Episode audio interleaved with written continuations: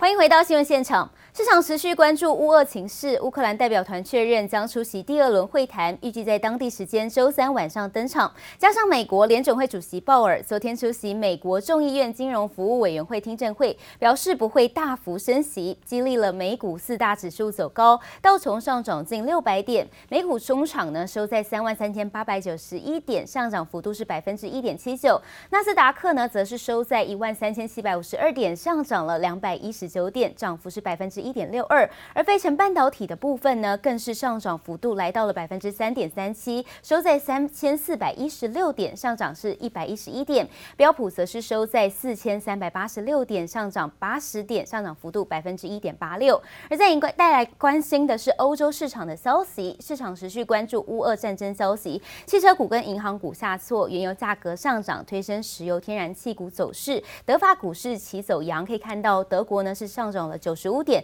而法国呢是上涨了一百零一点，上涨幅度在百分之一点五九。乌克兰和俄罗斯的战火呢进入了第七天，俄罗斯持续猛攻乌克兰首都基辅和第二大城哈尔科夫，俄军还宣称已经控制住了乌克兰南部的港口城市赫尔松。不过，当地的市长在脸书上贴文否认，称目前乌俄仍在激烈交战当中。民众万万没想到，竟然录下坦克开火瞬间，爆炸碎片四射，直接烧成焦黑废墟。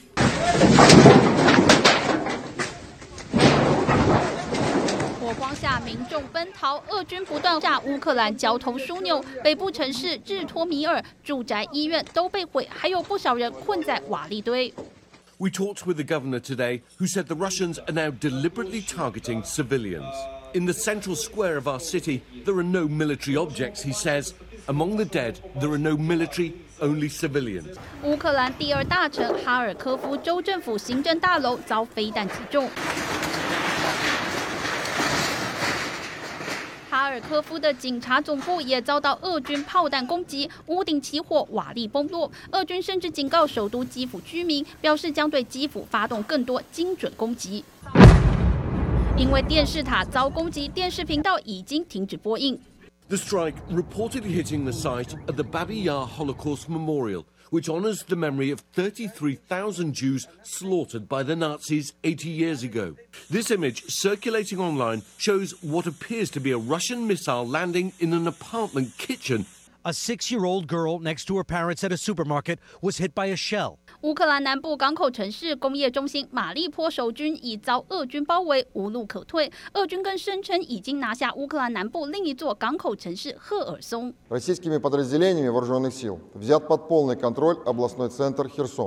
南线俄军与乌东亲俄部队会师后，如果再攻下大城马利坡，俄罗斯势力将稳固住乌克兰东部和南部，就有余力分兵北上会师基辅，一起围城。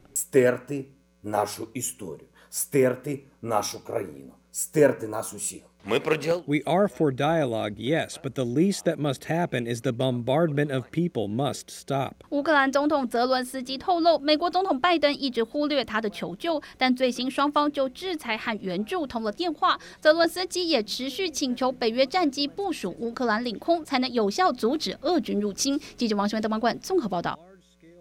市场预期在对莫斯科实施制裁以及大企业从俄罗斯石油资产大量撤资之后，未来几个月市场仍将供应短缺，持续推升纽约四月原油期货收涨七点一九美元，涨幅百分之六点九五，报一百一十点六零美元。布兰特五月原油期货收涨七点九六美元，涨幅百分之七点五八，报一百一十二点九三美元。而在黄金方面，美国股市上涨，指标性美国十年期公债收益率小幅走高，显示市场对避险需求略微降温。纽约四月黄金期货收跌二十一点五美元，跌幅百分之一点一一，报一千九百二十二点三美元。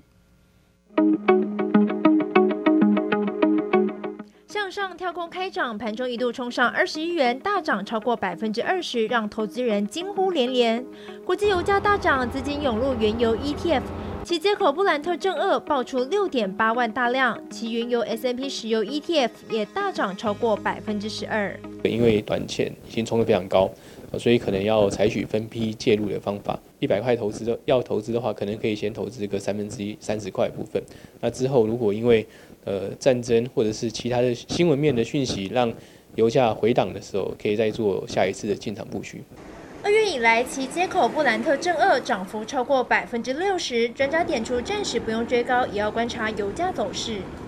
乌俄战火、欧美经济制裁手段都让油价飙涨，更有恃无恐。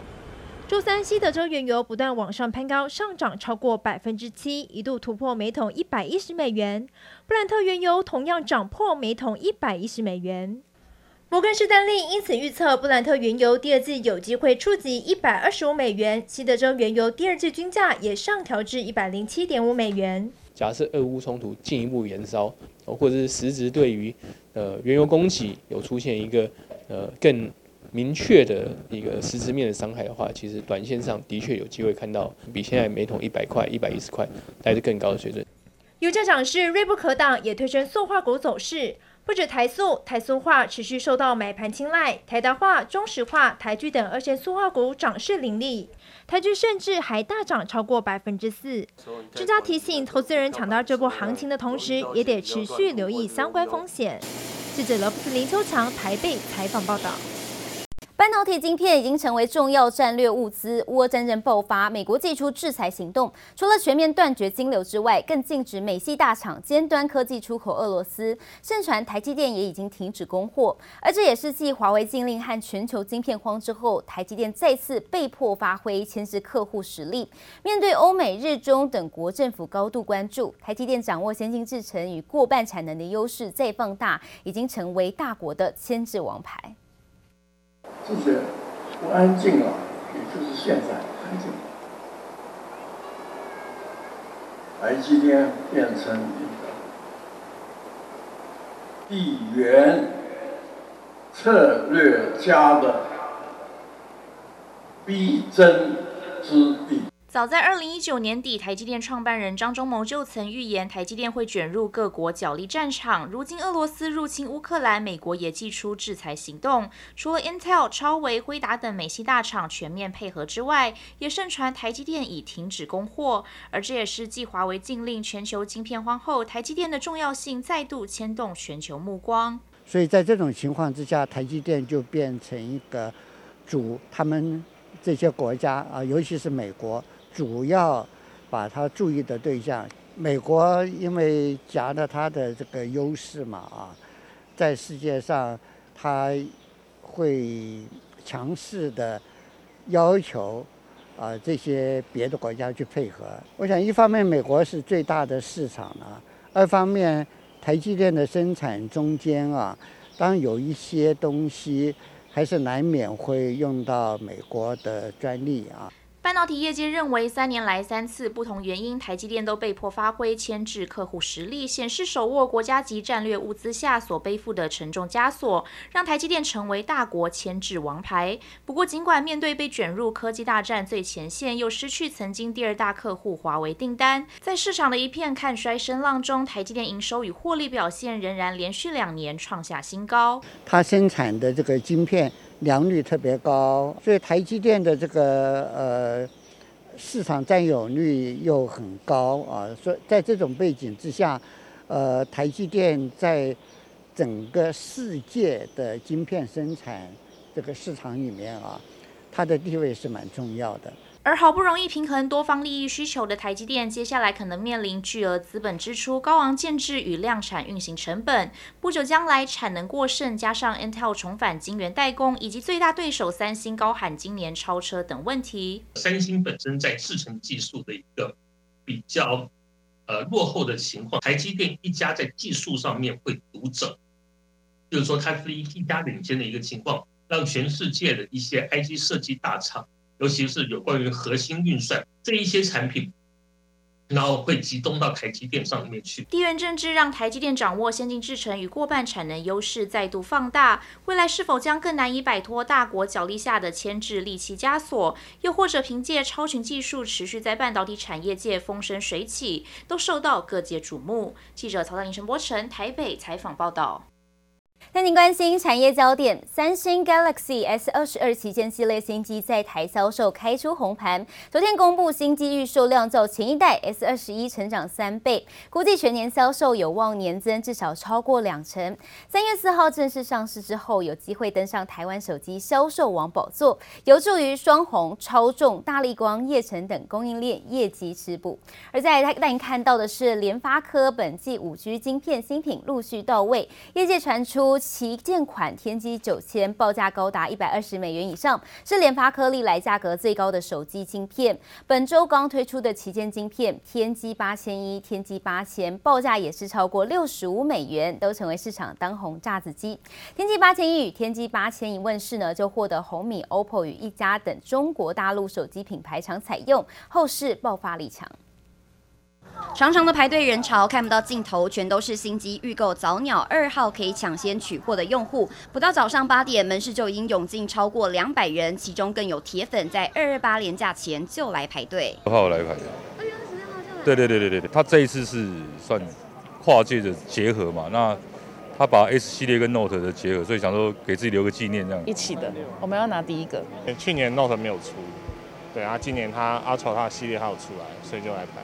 全球品牌厂商新机上半年陆续推出，就怕受到乌俄战火影响当地的销售量。根据研调机构指出，二零二一年乌克兰与俄罗斯的智慧型手机是占排名前三大的品牌，包含三星、小米以及苹果。而全年度智慧型手机的销售大约是四千到四千五百万只，占全球手机市场比重只有百分之三。不过，战争牵涉到的全球经济问题，不排除会进一步影响手机的需求表现。后续我们要观察的是这一。次的这个乌俄战争可能导致的有几个部分，第一个就是说它可能会造成这个通膨的疑虑会进一步的提高，使得全球在这个终端的一个消费的一个意愿上面可能会受到影响。展望二零二二年，在疫情解封换机潮的推升下，研调机构预估今年的智慧型手机总产量达十三点八一亿只，小幅成长百分之三点六，主要是因为晶圆代工资源分配加上能源的匮乏以及地缘政治战争情等问题，都将影响产业的整体表现，